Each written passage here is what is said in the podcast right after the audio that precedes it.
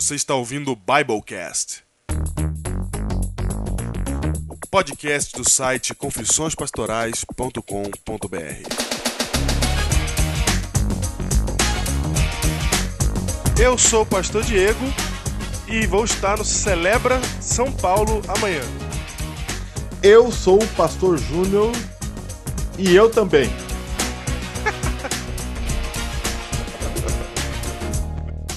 Bem, Júnior, Biblecast número 22. Olha aí. 22? 22. Tem certeza que é 22? Não é 23? Não, 22. É 22. 22. 22, né? Você até falou lá daquele. Então, é. Daquele paga isso que candidato. eu tô. tá, verdade, 22. Biblecast 22. Biblecast 22. Nós estamos começando em festa esse Biblecast. Em festa. Porque Em festa! nós temos Ah, que Palmas! comemorar. Palmas, palmas. Temos que comemorar.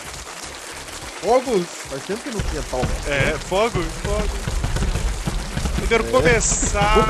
Começar agradecendo, agradecendo aqui as pessoas que apoiam o Biblecast.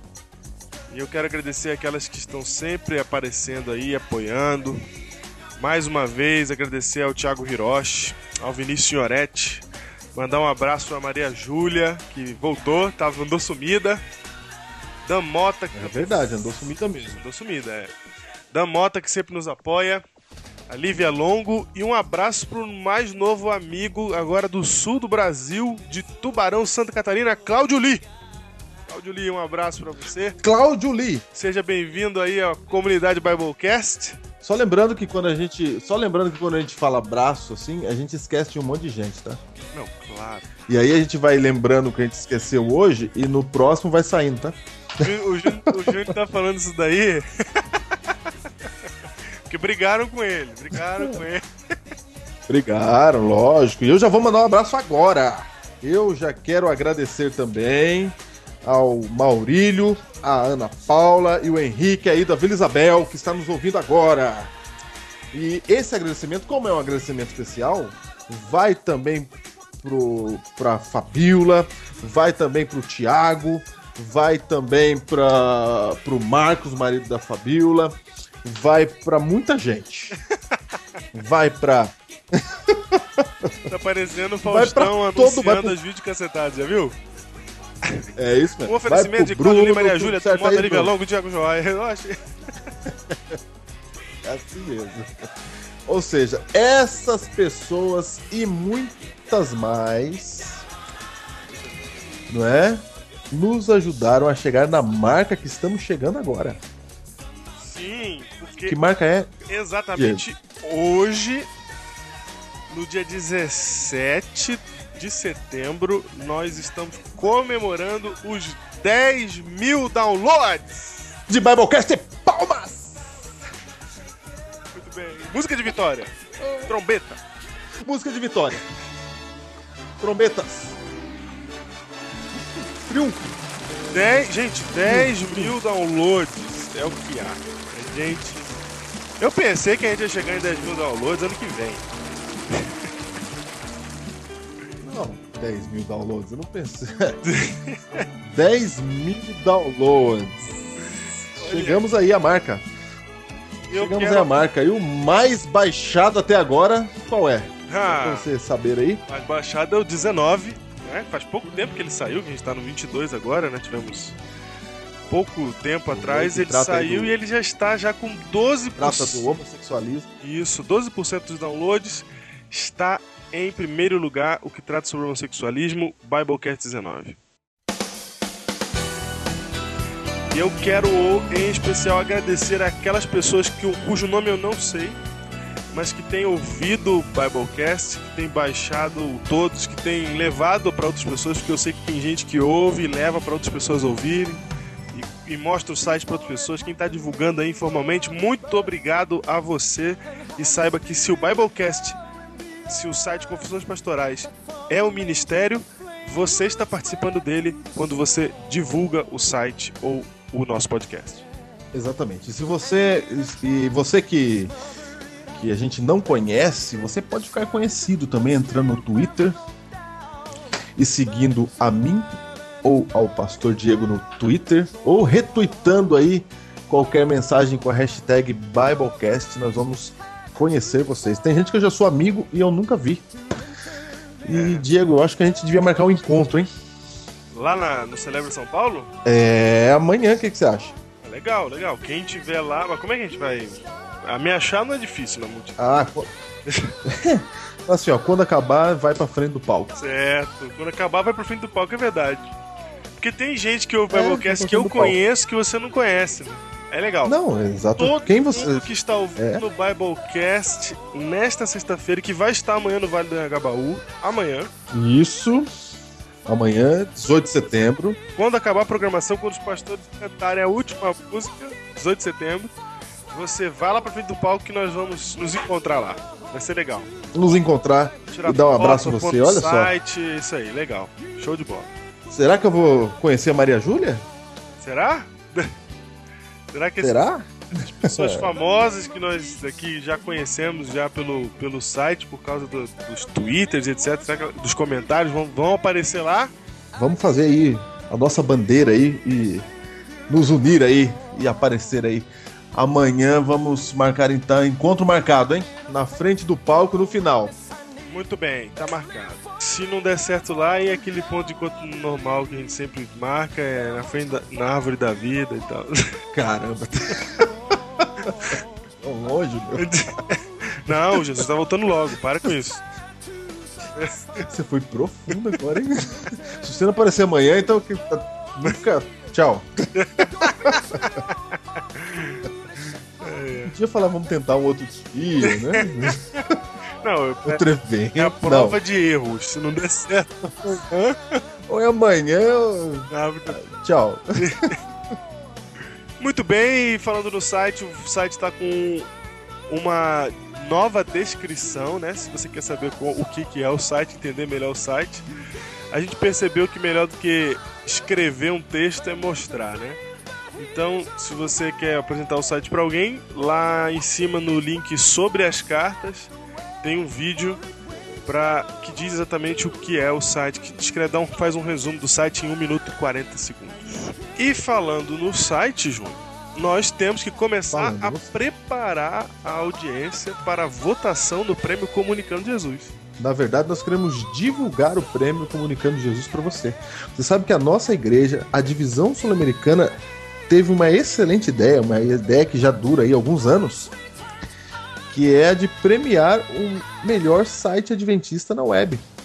É o prêmio como Comunicando Jesus na web. na web. Se você quer saber mais sobre esse, sobre esse prêmio, você digita www.divisãosul-americana, né, dsa.org.br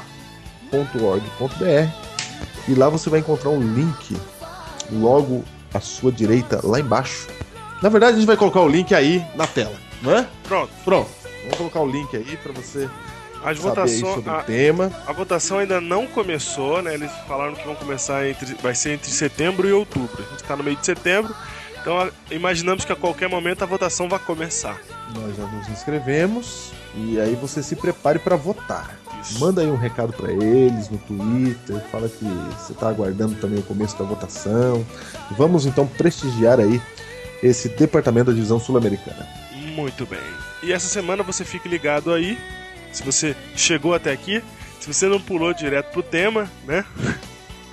Quem pulou direto pro tema não vai ficar. Pode não perceber, não é que não vai ficar sabendo, porque lá no tema eu também comento. Mas no fim deste Biblecast, você vai ver no, durante o tema que existe uma promoção essa semana. Essa e na próxima, até o fim de setembro. Então Ouça o Biblecast e preste atenção na promoção. Então vamos aí ao livro de hoje. E o livro de hoje é. São dois, né? É, eu, eu travei porque não é é, é são. É são. É, são. E os livros de hoje são. Em primeiro são. lugar, nós queremos indicar aqui para pais e educadores, certo? Que nos ouvem. Um guia prático com os 36 problemas mais comuns na adolescência. O título é Adolescentes em Conflito, de Les Parrot, é o nome do autor, e é publicado pela editora Vida. Muito interessante e é um guia prático. O que fazer, por exemplo, vou pegar aqui o índice só para você ter uma ideia. Os problemas são todos: ansiedade, ataques de pânico, abuso, culpa, drogas, pornografia. O que fazer? Passo a passo, um guia prático para pais e educadores. Vale a pena. Adolescentes em conflito, Les Parrot, da editora Vida. E como estamos nessa semana especial, Semana do Ministério Jovem, o Biblecast é sobre jovem, nós vamos indicar também. Também o mangá da Bíblia. Olha aí.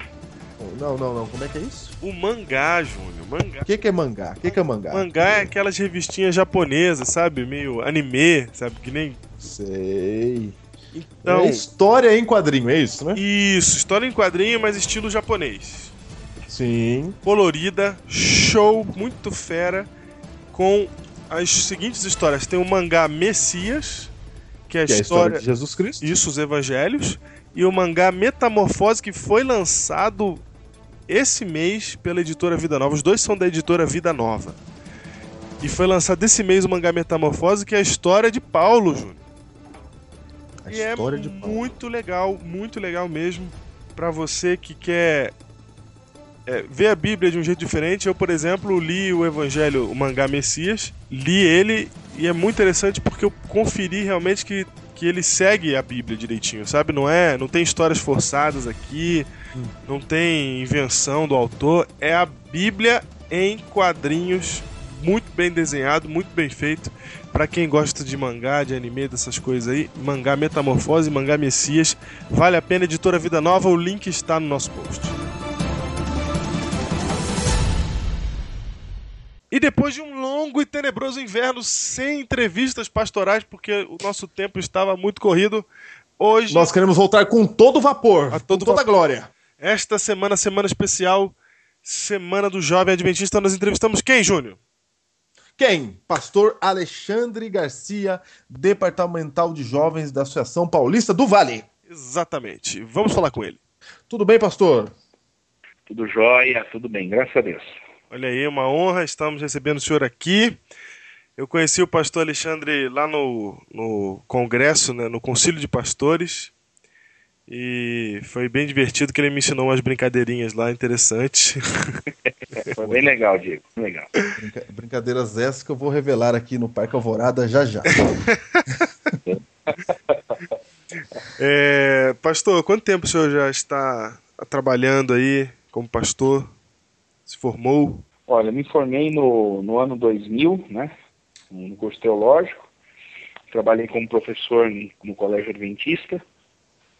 Ah. E de, depois também atuei como no distrito da cidade de Bragança Paulista, um lugar muito querido, do que a gente tem muita saudade. E aí a gente retornou, aí viemos, aliás, né, para a associação. E Você sabe que a gente tem ouvintes lá, sabe que a gente tem ouvinte assíduo de Bragança Paulista, né? Verdade. Conhece a Lívia Longo? Oh, conheço. Mandar um, um abraço querido para a Lívia, para a turma toda lá aqui. Maria Júlia também. Sempre... Ah, é? Oh, também. legal. Foi uma super conhecida, amigos de coração. E, e, pastor, como é que tem sido o desafio aí de comandar a juventude no Vale? Olha, a palavra que você usou é a correta, né? O Ministério Jovem é desafiador, né? É um desafio mesmo. A galera aqui do Vale é uma galera muito especial. São meninos e meninas que honram o nome de Jesus, que trabalham para Cristo, né? E a gente fica, fica feliz, assim, de ter essa oportunidade, né? essa condição de trabalhar com eles aqui, porque realmente é gratificante, o retorno é muito bom. E é um negócio muito legal, porque a gente tem uma, uma geografia bem interessante na Associação Paulista do Vale, né? Que a gente pega toda a borda de São Paulo aí, Guarulhos, Mogi das Cruzes, Mauá, e tem também a região interiorana, né? Que é a ponta do Vale do Paraíba, Lorena, Cruzeiro, Baranal, São José dos Campos, região Bragantina. Então, assim, é um público é, bem, às vezes até em aspectos diferentes, mas no fundo, no fundo, todos eles têm um comprometimento muito legal com a igreja, um legal com Jesus também. Qual, qual que o senhor vê como desafio maior para o jovem agora, do ponto de vista dele, hoje em dia, para ele se aproximar de Deus, para ele estar mais espiritual? Olha, eu acho que os desafios são vários, né? Porque a gente tem muitas ondas que vêm remando contra, né? A, a, aquilo que é bom, aquilo que deve ser feito, né? Mas acho que o maior desafio da juventude hoje se, é, se chama comprometimento, se chama se envolver com um ministério, né? Não, não viver de, de momentinhos, de projetos apenas, mas tomar na vida assim um rumo que o comprometimento com Jesus não é só por um momento ou por um evento, né? Mas o comprometimento com Jesus é o comprometimento de uma vida. Então, para isso eles precisam, é, no meu ver, né? Primeiro entender uhum. que eles são essenciais no crescimento da igreja. Segundo, eu acho que eles têm que descobrir os dons que eles têm, né? Porque eles têm muitos dons. E terceiro, usar esses dons no serviço, né? Salvando pessoas, que é o, o ponto-chave do Ministério Jovem, né? Salvar e servir. Eu acho que esse é o maior desafio, né? Fazer com que o jovem se envolva, né? Se envolva com aquilo que é bom, se envolva com a igreja, se envolva com Cristo. Entendi. O, o pastor, por exemplo, uh, hoje, não sei se você sente, mas parece que os programas jovens eles estão desgastados, sabe? Programa, não sei, do culto de sábado à tarde, não sei se você sente isso. O que, que você acha que podia fazer para mudar isso? Se é isso mesmo que você sente? O que, que você pensa nesse aspecto aí? É, eu acho que na verdade não é a, a palavra é, o, o, desgaste ele é natural assim em qualquer setor, né, quer seja da igreja ou, ou até setor social que levam para um trabalho por alguns anos, né? Uhum. Mas eu acho hoje, por exemplo, a gente precisava dar uma revitalizada no programa JA, tá? Aliás, a gente precisava dar uma revitalizada no Ministério Jovem, assim, no seguinte aspecto, né? É, a gente criar para eles opções de envolvimento que realmente façam diferença na vida deles, né? E eu estou muito feliz porque, de uns tempos para cá, eu tenho visto que essas opções têm aparecido, né? Então, uhum. por citar aqui alto, por exemplo, o projeto Missão Caleb hoje, no meu ver, é uma das grandes ah, opções do Ministério Jovem uhum. para de fato levar a juventude a fazer alguma coisa útil para Jesus e útil para si mesmo, né? mudando vidas e mudando a própria vida. Né? Então a gente tem o um setor de envolvimento com projetos comunitários, que é o Vida com Vidas, etc., Vida por Vidas, né? que é a doação uhum. de sangue e tal. Então, tudo isso vem mobilizar a juventude de uma maneira muito positiva, né? Mas eu acho que a igreja local, que no meu ver a solução é, apesar de estar hoje aqui na, na, na, na instituição, né, trabalhando na associação aqui, mas eu acho que a solução final não vem da associação e nem da instituição, né? acho que a solução final vem da igreja local, né? Porque a igreja local ela vive a realidade dela no meio do mundo. Então a juventude local precisa descobrir quais são as necessidades do mundo que está em volta deles e olhar para esse mundo e atendendo essas necessidades, levando Jesus para essas pessoas. O dia que o jovem vê a força que ele tem em Cristo, levando isso para as pessoas, então ele vai entender que vale a pena é, trabalhar e seguir a vida, né? Seguir um, um, ministério na vida, atendendo e salvando pessoas, entendeu? Então essa Olha. revitalização eu acho que é necessária, ela tem que acontecer em níveis superiores sim, mas ela tem que acontecer principalmente na igreja local, né? O envolvimento da juventude é no local. Entendi. Ou seja, o jovem tem que começar a achar que ele não é o futuro, ele já é o presente, já, ele já pode trabalhar para Cristo efetivamente, né? Legal, pastor. Obrigado pela, pela, pelo tempo que o senhor cedeu para nós aí, pela conversa. Foi um prazer, rapaz. Eu fiquei muito contente de saber que vocês têm essa iniciativa, esse trabalho, que Deus possa abençoar muito vocês. Eu já tive a oportunidade de acessar o site, muito bem feito sempre com matérias relevantes. Realmente vale a pena esse trabalho estar no ar e eu tenho certeza que vai ser uma bênção para nossa meninada também e para a igreja em geral, né? Amém, pastor. Olha aí que maravilha. Obrigado. Pastor, e amanhã você vai estar lá no. Para quem está ouvindo isso na sexta, dia. Que dia é hoje mesmo? Dia 17. na sexta, dia 17? É... Rapaz, amanhã eu não só estarei, né, como também estarei trabalhando bastante lá, né, para para que a coisa aconteça. Né? Então amanhã no Vale do Anhangabaú, um dos maiores cultos jovens da história da nossa igreja, eu quero aproveitar para convidar todo mundo que está escutando aí para se juntarem, monta a caravana da sua igreja e nós vamos encontrar lá juntos, porque amanhã é dia da gente dar testemunho a respeito de quem é o jovem adventista, né? Mostrar realmente assim para a sociedade paulista, né, paulistana, que de fato o jovem adventista faz a diferença, que ele tem conceitos, que ele tem filosofia, que ele tem ideologia e que a nossa galera realmente é uma galera especial. Então amanhã às 17 horas, eu aconselho você a chegar um pouquinho antes, porque a gente está esperando uma grande multidão lá, mais de 30 eu mil pessoas. Dizer que, isso, ouvi dizer que é, milhares de é, pessoas não, são esperadas lá, né? Não, não, o evento vai ser grandioso, né? Para quem foi em 2006 lá no Sambódromo, né? Que a gente Sim, denominou, né, que a gente apelidou de Sabódromo, né? Foi. então, assim, a gente. Dia Mundial da Alegria. Certamente vai ter uma repetição maravilhosa do Dia Mundial da Alegria lá. Pode ir na certeza de que realmente vai valer a pena, né? Nós já temos aqui uma mobilização enorme da Igreja do Vale do Paraíba, todos os, os distritos pastorais estão envolvidos nesse projeto a arrecadação de alimentos, até os distritos mais distantes, como é o caso de Bananal, por exemplo, Olha estão aí, mobilizando ó. a turma deles, ônibus, e estão chegando lá no Vale do Angabaú. Olha aí, meu Legal. povo estará lá também, hein? Amanhã é todo mundo lá, hein, gente? Todo mundo E nós vamos é. cantar, né? Vai ah, claro. e Guarulhos inteiro. É. e nós vamos cantar, né, pastor? um coral de mais de 300 pastores, né? Então. É, eu tô, eu tô é avisando todas as igrejas. Quer me ver cantar é amanhã. É. eu, nunca, eu nunca canto, eu não canto nem no banheiro que eu tenho vergonha do meu anjo, né? Mas amanhã, se você quiser me ver cantando uma vez na vida, vai ser amanhã lá. Acho que, acho que a tua realidade é a realidade de vários, viu, Diego? Obrigado aí ao pastor Alexandre Garcia, departamental de jovens da Associação Paulista do Vale. Amém. Eu agradeço, um abraço para vocês, Deus abençoe a todos. Obrigado pelo espaço e por nós estarmos aí unidos no mesmo ideal.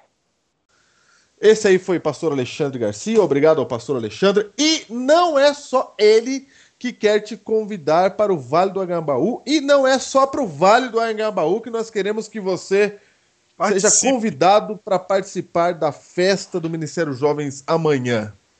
Amanhã. Não é amanhã, para quem está ouvindo nessa sexta-noite, não é? Isso. É, não é só no Vale Engabaú que teremos programação, teremos mais aonde, pastor Diego? Teremos no Maracanãzinho, no Rio de Janeiro, e em todo o Brasil, o Ministério Jovem está promovendo uma festa em todos os lugares para o Dia Mundial do Jovem Adventista. E temos a presença de ninguém menos que Pastor Areli Barbosa, nosso departamental de jovens da divisão sul-americana. Tudo bem, pastor?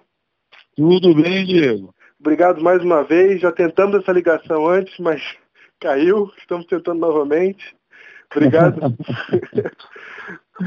e, pastor, nós estamos aí com muitas atividades acontecendo, muitos eventos essa semana, né? Temos aqui em São uhum. Paulo o Celebra São Paulo, temos no Maracanãzinho, no Rio de Janeiro, celebração do Dia Mundial do Jovem Adventista.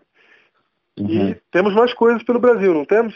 Muitas uniões, associações estão fazendo um programa especial para a juventude. Afinal de contas, o jovem ele é, ele é um, uma das grandes alegrias da igreja e esse final de semana, num projeto e num programa desse tipo, desses, desses que serão realizados aí no Vale do Engabaú e, e no Maracanãzinho, a igreja quer mostrar ao jovem que ele tem valor, tem importância, de que ele faz parte de uma igreja que o respeita e tem por ele grande consideração. Seja lá onde for que você estiver no Brasil, participe desta festa. É ou não é, pastor Luiz Gonçalves? Verdade, pastor Diego, pastor Júnior. Amanhã, dia 18 de setembro, nós teremos dois grandes eventos no Brasil que envolvem os jovens da Igreja Adventista. O primeiro será no Maracanãzinho, durante o, o, dia do sábado, terminando ali próximo ao pôr do sol. Eu vou pregar no Maracanãzinho por volta do meio-dia e nós vamos receber nada mais nada menos que o cantor adventista americano, que é conhecidíssimo é, da, da, Casa Branca, já cantou ali na Casa Branca, é o, é o preferido do Obama. Ele vai estar conosco no Maracanãzinho amanhã, a partir do meio-dia. Na verdade, vai estar conosco já é, no, durante o fim de semana todo, mas amanhã especialmente. Eu estou falando de Whitney Phillips. Estará conosco no Maracanãzinho nesse sábado, dia 18. E em seguida nós fazemos já uma ponte aérea direto para o Vale do Anhangabaú, em São Paulo. O lugar dos grandes eventos, de históricos eventos. Nós teremos ali a comemoração do Dia do Jovem Adventista, com cantores de renome da música cristã de São Paulo e do Brasil e eu estarei pregando a palavra de Deus a partir das 5 da tarde e você é o meu convidado especial, tanto para o Maracanãzinho, no Rio de Janeiro, quanto para o Vale do Anhangabaú, em São Paulo. No Rio, meio-dia, em São Paulo, às 5 da tarde até às 7 da noite. Tenho certeza que será uma grande bênção em sua vida. Venha celebrar conosco a vida, a esperança e, acima de tudo, venha junto conosco adorar aquele que fez os céus e a terra. Todos Amém. nós estaremos lá e nos vemos lá então. Todos nós, todos juntos. Até amanhã. Você do Rio de Janeiro e você aí de São Paulo.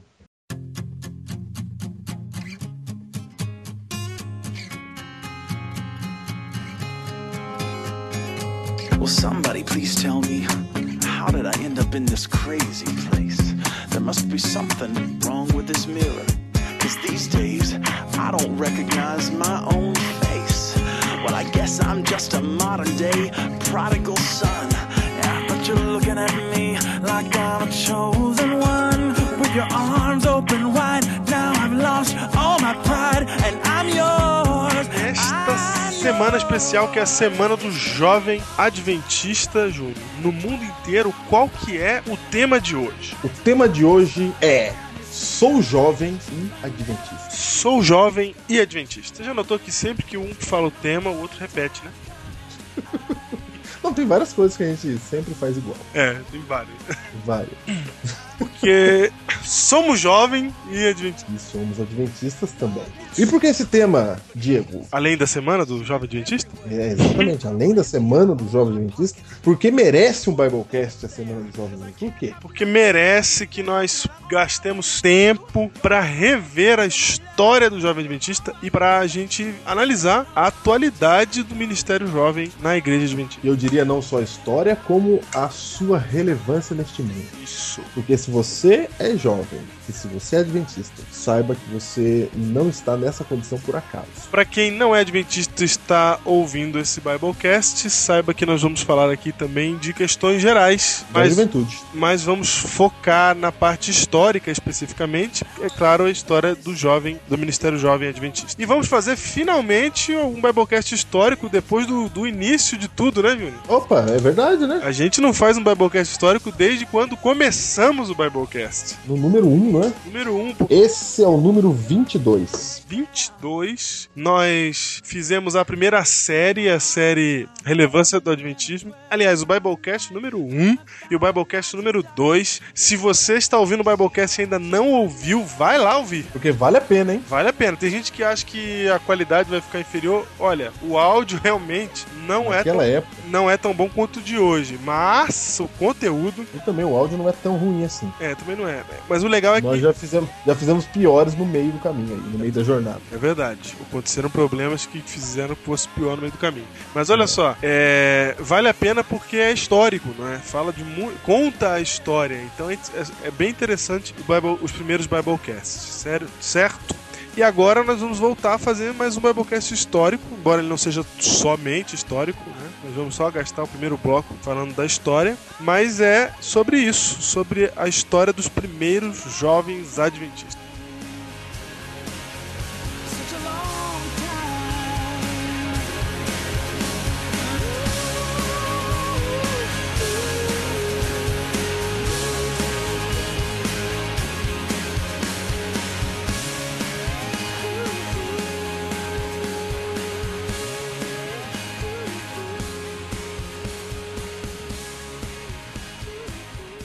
Então, Diego, como é que começa a história do Ministério Jovem Adventista?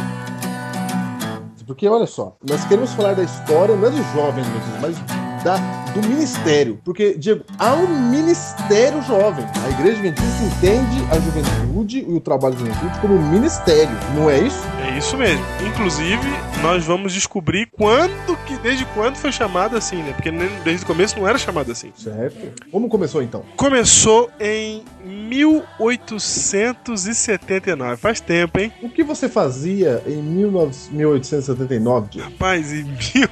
879, eu era um mero projeto na cabeça do Senhor Deus. Deus. é. Para o ano de 1982. Tava Cento, ma- 103 anos na, à frente. À frente ia nascer. É, eu estava lá na agenda divina para 103 anos à frente. Ia nascer um membro do Ministério Jovem recém-nascido. Exatamente. Em 1879, dois jovens de Michigan, uma cidadezinha rural chamada Hazelton.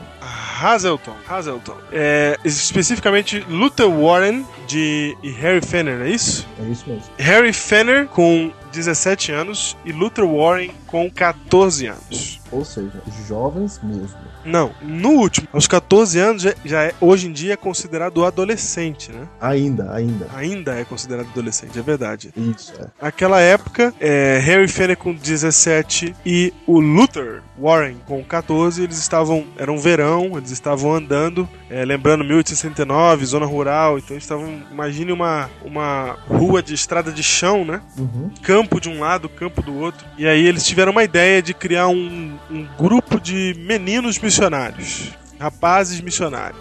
E aí quando eles tiveram essa ideia ali no caminho, ô Júnior, o que, que você tá comendo? De tempos em tempos. O Júnior tenta comer na hora da gravação. Tá bom, tá bom. Ai, caramba. Então eles estavam andando, né? Andando na zona rural. E aí eles têm essa ideia de criar um grupo de. uma sociedade de meninos, de rapazes, pra divulgar o evangelho, pra pregarem, pra, principalmente pros outros rapazes da sua faixa etária. E aí eles têm essa ideia, eles pulam o- o- uma cerca lá, né? pa- Passam pelo, pela linha do trem assim, procuram um arbusto e ali eles se ajoelham e oram. Dedicando então a Deus essa ideia, esse plano que eles tinham acabado de ter. E aí começaram a pôr em prática, né? Se reuniram, se reuniam no próprio quarto, né? Fizeram a primeira reunião entre seis e oito jovens rapazes. Decidiram ali quem seria o presidente, quem seria o secretário, que também era o tesoureiro, e começaram então a sua a pela, o, o seu começaram então a sociedade jovem, a primeira sociedade jovem adventista da história. Ou seja, eles queriam trabalhar pra Cristo. Olha só, eles se organizaram. Exatamente. E essa. Peraí, deixa eu pegar. E essa. Esse projeto deles, esse, esse sociedade, tinha três objetivos. Quais eram? Primeiro, era planejar o trabalho missionário. Esse era o primeiro objetivo deles. O segundo. Pregar o evangelho. Exatamente. O segundo era adquirir fundos pra comprar literatura. Isso. E o terceiro, peraí, para comprar literatura para eles lerem, né? Isso é importante. Daí, da- daí surge o Clube do Livro, que, que tem até hoje. Embora esteja meio esquecido, mas existe o Clube do Livro exatamente por isso, porque eles pensavam em vida devocional diária. Eles pensavam, o que, que a gente precisa fazer para criar um hábito de crescimento espiritual no jovem? Porque o jovem, ele facilmente, ele se a sua atenção é facilmente captada por, por coisas para fazer, né? O jovem ele tá cheio de energia, então ele tem que fazer alguma coisa. E em todas as eras os jovens conseguem encontrar maneiras de gastar sua energia, de colocar o seu esforço em alguma coisa. Se não houvesse nada canalizando isso pro espiritual, eles não fariam isso. Então a ideia era juntar dinheiro para comprar literatura para que eles tivessem uma biblioteca e com isso pudessem se enriquecer espiritualmente, ter uma vida devocional diária, etc. Eles queriam se aproximar de Deus. Exato. Esse é o o objetivo número um. Vamos relembrar. O objetivo número um é planejar o trabalho missionário. Trabalho missionário, Segundo objetivo, crescer espiritualmente. Através do estudo de literatura. Isso. E o terceiro objetivo, pasmem, juventude de 2010, promover a causa da temperança.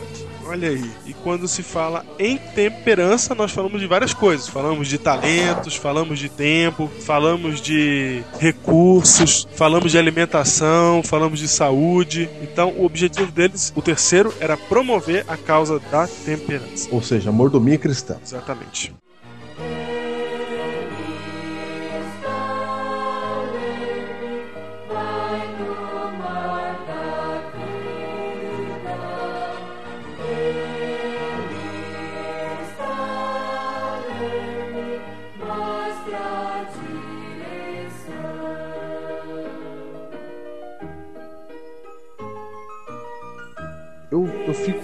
Impressionado. Ou seja, até então não tinha nenhuma sociedade de jovens. Isso, bem lembrado. Os 40 anos que antecederam esse, esse período, é, 1840, 1880, as quatro décadas anteriores, as pessoas é, levavam por certo que o jovem era membro da igreja. E pronto. E ele não tinha nenhuma atividade, nada pra ele. tinha nada voltado para ele. Não, exatamente. Assim, sistematizado, né? É, não tinha. Até ter um, um tipo de aconselhamento ali, aqui, mas não tinha nada. E, então esses dois jovens decidiram eles criarem ali uma função para si. Isso, Importante, né? Já viu gente brigando hoje por cargo na igreja?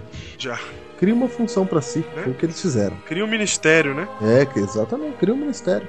E há muitos ministérios a serem criados ainda. E é interessante, Júnior, que isso aconteceu só lá em, em Michigan, né? Ah, tem um detalhe que depois disso, depois que eles se começaram a se reunir, aí apareceram meninas querendo participar também. Opa, Olha aí, que até então era um clube de rapazes. era meio a Associação Cristã de Moços. Isso, era o clube do bolinha, literalmente. E aí o pessoal, as meninas começaram a, a pedir pra participar também, e aí sai do ciclo dos rapazes e as moças também começam a participar. E agora eles não fazem mais no quarto, agora eles fazem num salão da casa e na presença de alguns adultos da família. O que, que eles fazem? Eles fazem reuniões de estudo mesmo, de oração e de louvor. E aí começam a pipocar, surgir outras sociedades jovens no mundo ao mesmo tempo. Né? No começo dos Estados Unidos, é, em Nebraska, Iowa, Ohio e na Austrália, que era exatamente A Austrália nasce em 1892, é isso? isso. Organizado por A.G. Daniels. Surge lá na cidade de Adelaide, na Austrália. Ô Júnior, onde estava Ellen White em 1890? Em 1890, Ellen White estava na Austrália. Exatamente. Exatamente nesse período, Ellen White começa a falar a respeito dos jovens. Ela não tinha escrito ainda, mas ela já começa a falar que os jovens têm que se reunir para colocar-se à disposição de Deus. Quando o Daniels ouve isso, ela não tinha escrito, mas ele sozinho já ele decide fazer criar a primeira sociedade, certo? Certo. E aí, no ano seguinte, 1893, é, o professor de história M.E. Cairn, ele iniciou um grupo similar no Union College, que é uma universidade adventista nos Estados Unidos. Isso em 1893, que eu não sei nem se era uni- pode chamar de universidade nessa época. Pode? Não, Não, né? creio que não, né? É. É bem provável que não. Mas, Júnior, você sabe que só de... seis anos depois, em 1899, é que foi feito em Ohio a primeira sociedade jovem organizada em uma associação. Ou seja, foi a primeira associação a ter o Departamental de Jovens. Isso. E foi, foi decidido isso numa campal em 1899, certo? E o título deles eram Voluntários Cristãos. Ah, a gente faltou falar e mencionar isso. Que o grupo de Henry Fenner e Luther Warren, o primeiro grupo, a primeira sociedade jovem, eles se denominavam voluntários. Surge aí, então, o movimento voluntário, que era a antiga sigla dos Jovens Adventistas.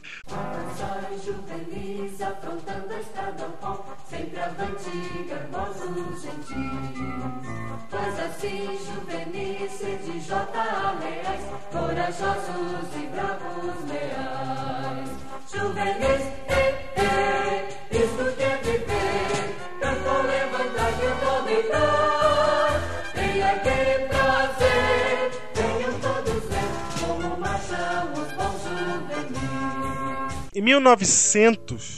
certo? Um ano depois, surge então a primeira organização semelhante na Alemanha. Em 1901, a Associação Geral fala para o Departamento de Escola Sabatina cuidar da sociedade jovem. Então surge a sociedade jovem pela Associação Geral, mas sem ser um departamento separado, entendeu? Subordinado à Escola Sabatina. Escola Sabatina. Até porque é, tinha, tinha uma lição, a escola sabatina cuidava de fazer uma lição especial só para os jovens. Isso tinha sido instituído por Tiago White antes do Fenner e do, e do Warren. Então, é, já, já, eles já, eles já cuidavam de fazer sempre uma, uma- ter uma abordagem direta para os jovens, então ficou que eles iriam cuidar do departamento jovem, isso em 1901. Dois anos mais tarde, a escola sabatina relatou 186 grupos ativos de jovens. O classe de jovens. Exatamente. E aí não deu para segurar mais. Em 1907, a Associação Geral, reunida em Gland, na Suíça, criou o Departamento de Jovem e nomeou o M.E. Kern, professor de história que tinha sido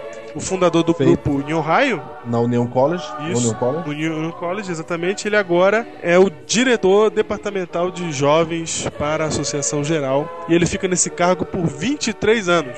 Olha só, até 1930. É 1930. Ele faliu na Grande Depressão, né? É. Depois de Porque 23 senão seria vitalício, né? Depois de 23 anos, é, ficou muito tempo. Mas ele, pelo visto, né, por ser um professor, por por tá, tá engajado, ser um pioneiro, na verdade ele foi um pioneiro, né? Então acho que realmente não tinha ninguém melhor do que ele pra fazer isso, né? Acho que ele era o mais, mais envolvido com, as- com o assunto. Que tinha algum envolvimento prático, né? Então, Kern foi o primeiro líder mundial de jovens da Igreja Adventista do Sétimo Dia. E quais foram os feitos dele, pastor Diego? Primeiro foi o nome ficou definido como Sociedade de Jovens Missionários Voluntários Adventistas do Sétimo Dia, traduzido pela sigla MV, Missionários Voluntários. A ideia deles, certo, era alcançar três alvos, assim como o Luther e o Warren tinham três objetivos, eles também tinham. A, a Primeiro. Sociedade de Movimentos Voluntários tinha que, em primeiro lugar, desenvolver a vida devocional.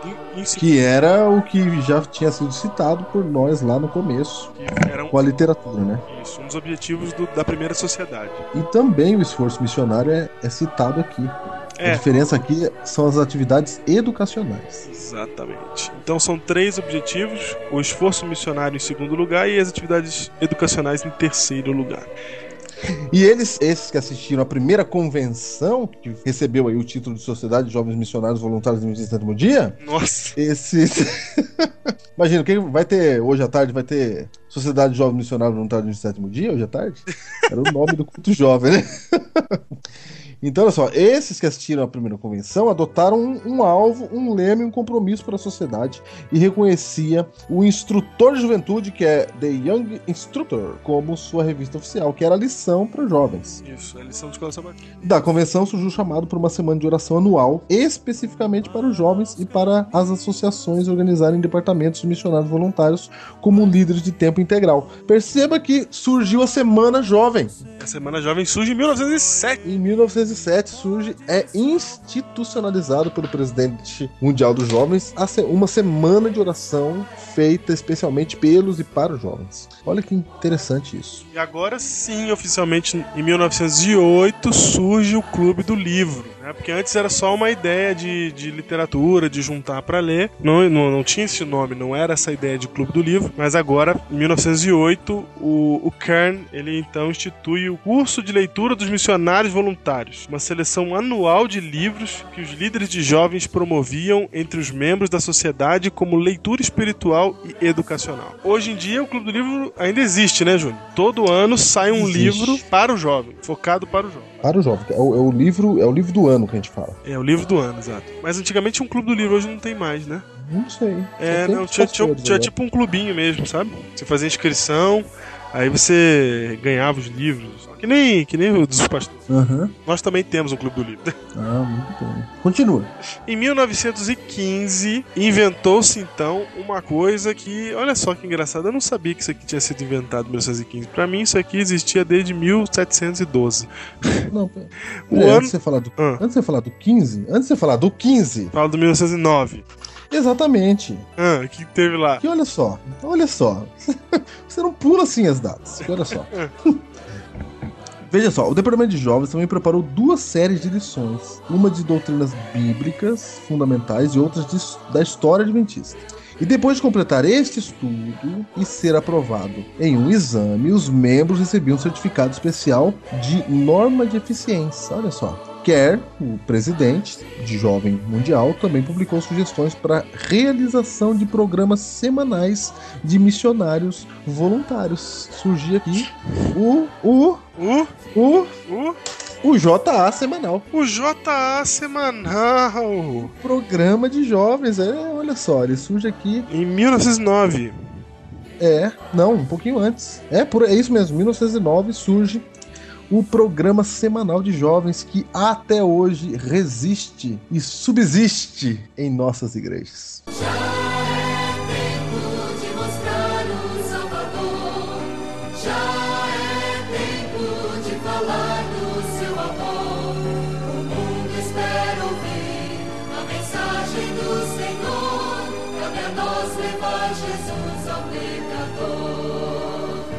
Em 1915, inventou-se então o primeiro plano sistemático de leitura da Bíblia em um ano. Olha só, o ano bíblico, ele foi inventado nesse período aí. Não, não. Você, vê quan- você vê quanta contribuição do Ministério Jovem para a igreja? Não que o ano bíblico não existisse, mas foi um plano de leitura. pra- Da Bíblia em um ano. Isso, da dia tal, capítulo tal. E é interessante, se você nunca fez um ano bíblico porque você acha que é maçante, procura um plano de leitura que você vai ver que interessante que é. E o primeiro foi feito em 1915. E você pode ver que até hoje nas lições de escola sabatina tem lá, né? O plano de leitura. Um plano de leitura para você ler a Bíblia toda em um ano. E não foi só na América do Norte que se desenvolveu a sociedade de jovens, não. É, na Austrália, por exemplo, eu achei muito interessante esse projeto. Os jovens eles arrecadaram 10 mil dólares. Isso em 1900 e bolinha, né, gente? 10 Os jovens. os jo- só os jovens arrecadaram 10 mil dólares para comprar um barco missionário chamado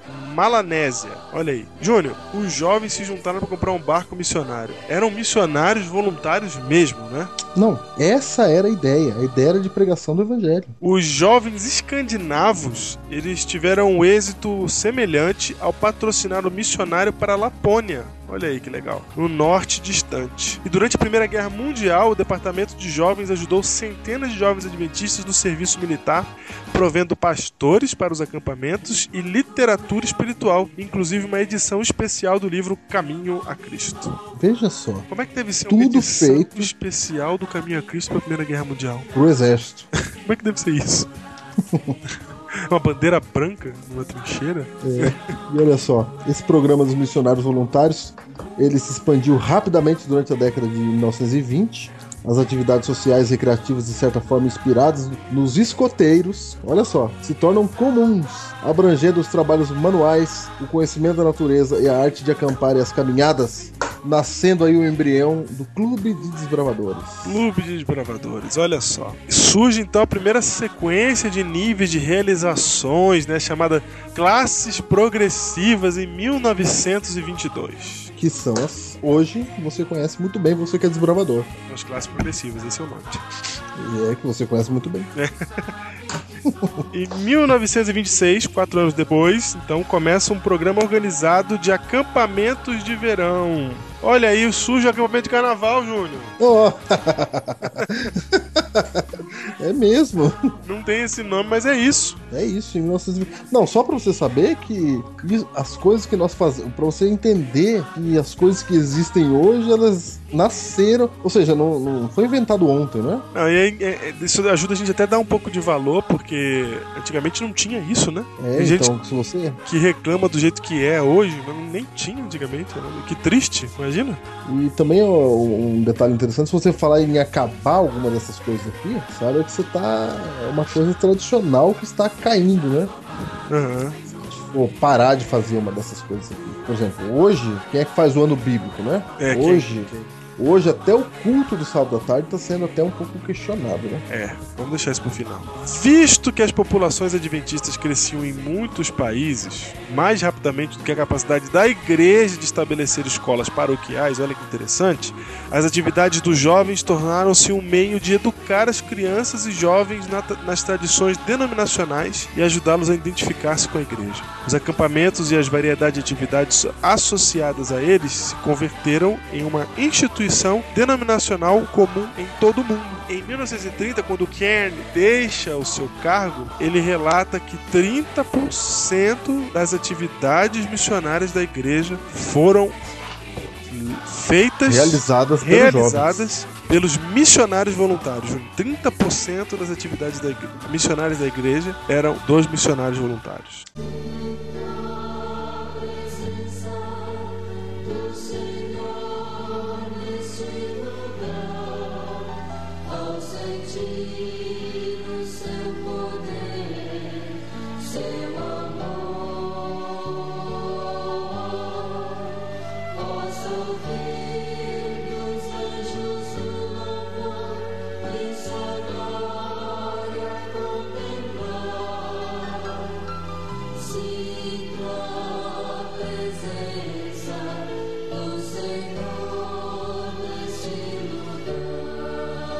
Júnior, essa foi a história do Ministério Jovem Adventista. Não acaba aí, né? O movimento voluntário, ele tem esse nome até 1978. Em 1978, o nome muda para Jovem Sociedade Jovens Adventistas do Sétimo Dia.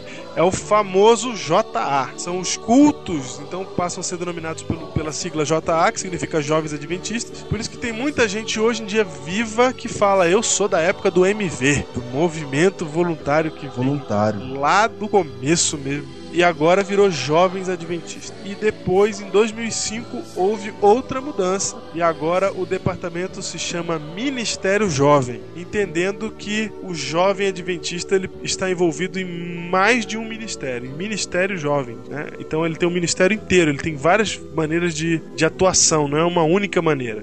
Antigamente parece. Eu acho que depois que mudou o nome para os Jovens Adventistas, eu não estava vivo em 1978, mas eu estava vivo quatro anos depois. Eu sinto que o, o JA meio que se reduziu, os Jovens Adventistas meio que se reduziram aos cultos JAs, né? Foi a ideia dos diretores jovens das igrejas era a principal ideia era fazer o culto do sábado à tarde. Exatamente. Essa era a principal preocupação. Era a principal Atividade, preocupação. etc. Tinha, claro, acampamento de carnaval e tal, mas assim, girava-se Algum passeio, alguma excursão, mas o principal É, girava-se em torno do culto JA. E agora em 2005, quando muda para Ministério Jovem, eu acredito que seja uma ideia de que não, vai além do culto. São várias frentes que podem ser criadas. É uma vida de um jovem que é um ministério. né? Embora hoje em dia, em 2010, cinco anos depois, a gente continue falando, usando o termo jovem adventista. Né? Exato, exato, não. Demora um pouquinho, né? Demora E eu vou dizer daqui, e eu vou dizer daqui a pouco por que que tá demorando. muito bem. Vamos primeiro para Bíblia, Júnior. E, a- e antes de ir pra Bíblia, Ah. eu queria que você, amanhã, você que ouve esse Biblecast na sexta, dia 17 de setembro de 2010, eu queria que você amanhã, que vai estar ou no Maracanãzinho, no Rio de Janeiro, ou no Vale do Agabaú, em São Paulo, que você se lembre que você faz parte de um movimento que ele, ele surge na Igreja Adventista há muito tempo e surge para colocar o jovem na frente da obra missionária da igreja. Então nós estaremos no Maracanãzinho, no Rio de Janeiro, e no Vale do Agabaú, em São Paulo, comemorando a força jovem da igreja adventista. E é nisso que você tem que pensar lá amanhã. Lembrando que nós estaremos nesses lugares, mas o pessoal do resto do Brasil vai estar cada um em um lugar, né? Os jovens adventistas estarão se movimentando em todo o território nacional, porque é o Dia Mundial do Jovem Adventista. Então, todos vocês de todo o Brasil, lembrem-se dessas palavras. Isso mesmo, isso mesmo. Então você aí na sua comemoração, na sua cidade, na sua união, na sua associação, que você se lembre então da origem, dos fundamentos dos jovens adventistas. Muito bem. E agora então vamos olhar para a Bíblia, Júnior, e ver o que, que a Bíblia fala a respeito do jovem. Ou seja, a Bíblia dá um valor pro jovem. Valor esse nem o próprio jovem tem noção da- dele, ou, ou seja, o, jo- o jovem não sabe qual é o seu valor hoje para Deus. E nós vamos agora olhar na Bíblia qual é o valor do jovem para Deus. E não pense você que você já sabe quem a gente vai falar. Abre a sua Bíblia aí em Jó. Jó. Jó, olha só, começar já com um Jó. velho na história. Jó era jovem? Jó não era jovem. Jó não era Você jovem. vai ler Jó. Jó era um patriarca com 10 filhos. E Jó, nós vamos ler Jó capítulo 32, Júnior. Conta lá a história de um jovem. Olha aí. Opa. E vai mostrar como que um jovem era tratado no período bíblico, como que, é, como que a Bíblia lidar com o jovem, assim, né? porque ela, ela relata como o jovem era tratado na época, e tem mais, como Deus tratava o jovem. Vamos lá então. Então a história de Jó é o seguinte, resumindo rapidamente, Você sabe que Jó fica doente, perde tudo, sofrendo. sofrendo, os amigos dele começam a discutir com ele, porque Jó fala assim, eu queria morrer, porque ele estava sofrendo muito. E todo o livro de Jó é um diálogo. É Exato. um diálogo entre Jó e seus amigos. É isso, o livro todo. Três amigos. É, três amigos. Esses amigos foram lá para consolar Jó. Então o livro inteirinho É o diálogo. é o diálogo entre Jó e seus amigos. E você vai ver desde o início que só existe três amigos na história. O tempo inteiro. De repente, no capítulo 32, surge um quarto personagem que não foi citado, que não é dito o seu nome nem é contado. Esse- Entre eles, né? Entre eles, exatamente. Esse personagem, ele surge no capítulo 32, do nada, e ele entra na conversa. Qual que é a conversa? O diálogo inteiro é, o, é Jó dizendo que não tem culpa de estar sofrendo, e os amigos de Jó dizendo: se você está sofrendo tanto assim é porque você tem alguma culpa no cartório. Se é algum Algum pecado. você tem algum Né? pecado, exatamente. E aí, de repente, no capítulo 32, esse personagem que estava escondido, que ninguém citou, que ninguém mencionou, mas estava lá o tempo todo, porque ele está ouvindo todo o diálogo, diz o texto bíblico. Então vamos ler. Lê comigo, tô lendo nova versão internacional. Capítulo 32 de Jó. Então esses três homens pararam de responder a Jó, pois este se julgava justo. Mas Eliú, filho de Baraquel de Bus, da família de Rão, indignou-se muito contra Jó, porque este se justificava a si mesmo diante de Deus. Também se indignou contra os três amigos, pois não encontraram meios de refutar a Jó, e mesmo assim o tinham condenado. Eliú tinha ficado esperando para falar a Jó, porque eles eram mais velhos que ele. Olha, ele era o jovem. Olha só, ele era o jovem. E ele tinha que ficar esperando pra falar. Ele não podia falar porque ele era o jovem. Ele ficou quietinho. Só quando todo mundo parou de falar é que ele podia abrir a boca boca. Vai vendo, vai aprendendo, jovem. É assim que a Bíblia trata. Ó. É assim que o jovem tem que ser. Ele ficou quieto o tempo inteiro. E aí, quando todo mundo, todos os mais velhos pararam de falar, ele começou a falar. E aí, Agora um detalhe antes de você continuar aí, Ah. diz que ele se indignou, né? Ele se indignou contra Jó e contra seus amigos. Uma das características do jovem, de qualquer jovem, é o senso de justiça. Você sabe que todo jovem ele se ele fica indignado com as coisas, né? sim, Essa é uma característica da juventude. É o senso de justiça. Se você conversar com um jovem, ele é idealista. Ele é idealista. Você vai ver que ele se, ele fica indignado. Ele, os jovens hoje na igreja, eles estão questionando a igreja. É, eles estão questionando a igreja. Mas por que que é assim, Não pastor? pode ser Por que é assim. isso? Por que aquilo? Por que que, eu, por que que aconteceu isso com ele? Não aconteceu? Quem grita, esse clamor vem dos jovens. Eles querem as explicações. Não é assim, não pode. Não pode por quê? Por que não pode? Essa é uma característica da juventude. Exatamente. Tem uma outra característica da juventude aqui, é que o El- Eliú, ele não tava nem do lado de Jó, nem do lado do- dos outros. Dos amigos. É, ele tinha, um, ele tinha um lado independente. Ele tinha uma nova visão do mundo. É, uma visão diferente de tudo, né? Tudo. Ele vem com uma nova visão. É, ele entra numa discussão com uma nova visão, né? Porque ele é jovem, então ele tem uma nova visão. Aqueles lá estão numa visão antiga. Então, enquanto os amigos de Jó diziam você é pecador e Jó dizia eu não sou, Não. ele entrou dizendo você tá errado de acusar ele porque tá usando os argumentos errados e você tá errado de se defender porque você tem que ser pecador mesmo. Ele achava que tava todo mundo errado. Exatamente. Então ele entra indignado, verso 5, mas quando viu que os três não tinham mais nada a dizer, eles não tinham mais argumento contra Jó, ele se indignou. Então Eliú, filho de Baraquel de Bus, falou. Olha Falou. o que ele fala, gente. Pra você que tinha dúvida que ele era jovem, ele fala: Eu sou Olha jovem, vocês têm idade. Por isso eu tive receio e não ousei dizer-lhes o que sei. Você viu? Os que têm idade é que devem falar, pensava eu. Os anos avançados é que devem ensinar sabedoria. Mas é o espírito dentro do homem que lhe dá entendimento. O sopro do Todo-Poderoso. Ele começa a dizer que mais importante do que a sabedoria, do que o tempo, do que Tempo de vida, né? É experiência, Deus. é o Espírito de Deus. E que ele deve estar sentindo que tem o Espírito de Deus, né? Não são só os mais velhos, os sábios, Prepara que eu tô cheio do Espírito. não são, é, não são só os de idade os que entendem o que é certo. Por isso digo, escutem-me. Também vou dizer o que sei. Enquanto vocês estavam falando, esperei. Fiquei ouvindo. Veja que ele tá fazendo, Júnior, uma introdução pro que ele vai falar pelo simples fato dele ser jovem. É. Ele começa dizendo, ó, sou jovem, fiquei quieto até aqui, fui humilde até aqui, certo? Agora eu vou falar pelo Espírito de Deus, ou seja, aqui está o testemunho das minhas palavras, aqui está o argumento para que vocês me escutem. Então, você vê que ele faz toda uma introdução para poder falar. E aí, ele vai e fala, e fala pelo capítulo 33, e fala pelo capítulo 34, e fala no capítulo 35, e fala no capítulo 36. A Bíblia vai relatando tudo isso. E no capítulo Ele faz um grande discurso. né? 37 ele fala até que no, vers... no capítulo 38 Deus entra em ação. Lembrando que Jó tinha falado, os três amigos tinham falado tudo e agora Eliú falou tudo que ele queria. Depois que Peraí, tem, tem que pegar uma frase de Eliú aí que é sensacional. todo mundo falou, qual que é a frase? Aquela que ele fala que eu sou senhor do saber. Meu Deus, ele fala isso?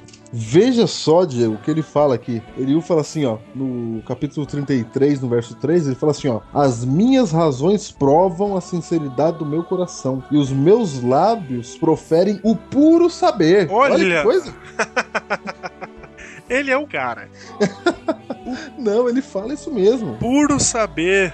Essa é uma característica da juventude também. É verdade. Ela tem certeza que aquilo que ela pensa é o certo. Ciente da razão. É, e Eliú aqui, ele, ele vai, ele faz um discurso firme aqui, fala que ele tem o puro saber. No capítulo 36, verso 2, ele fala assim, ó, mais um pouco de paciência e te mostrarei que ainda tenho argumentos a favor de Deus. Olha, ele fala você aguarda aí que eu ainda não falei tudo. E ele foi falando 37, 38, não, até o 38. No, 30 no final do 37 ele para. E aí, Júnior, no capítulo 38, Deus entra em cena. Finalmente Deus aparece pra acabar com a discussão de todo mundo. Finalmente. Pra acabar com a discussão. É engraçado porque essa é uma discussão que acaba com Deus entrando, né? É, Deus entra. Ia ser legal se toda discussão acabasse assim. né? Chega Deus e acabou. O interessante é que Deus não entra dando nenhuma das respostas que eles queriam.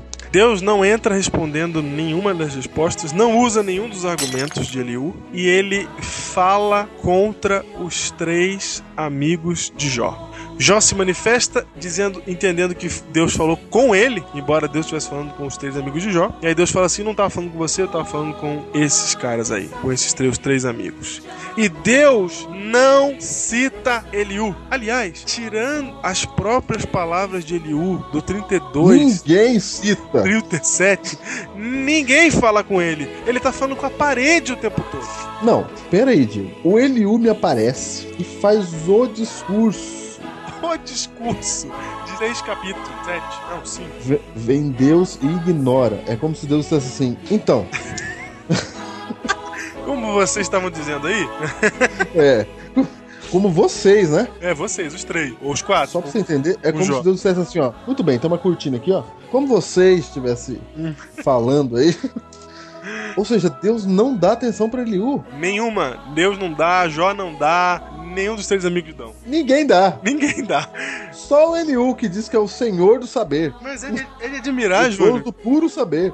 É de admirar que embora nin- é de admirar que embora ninguém dê atenção, isso está relatado na Bíblia. Não é engraçado? É mesmo, né? Será que a Bíblia quer nos dar uma lição, nos mostrar alguma coisa? Ah, eu sei que a Bíblia diz que tudo que foi escrito para o nosso ensino foi escrito. Olha só. Que ensino podemos tirar do fato de que tudo que o jovem Eliú falou foi completamente ignorado? A verdade é que, segundo o pensamento hebraico da época, o jovem, o jovem não tem mais é que, que falar mesmo, porque ele não tem a experiência, ele tem apenas as ideias, mas ele não tem a vivência que podem ratificar ou retificar suas ideias. Ele só tem as ideias. E é por isso que a gente encontra muitos jovens idealistas que querem mudar o mundo e que quando se tornam adultos, eles deixam todo o seu idealismo.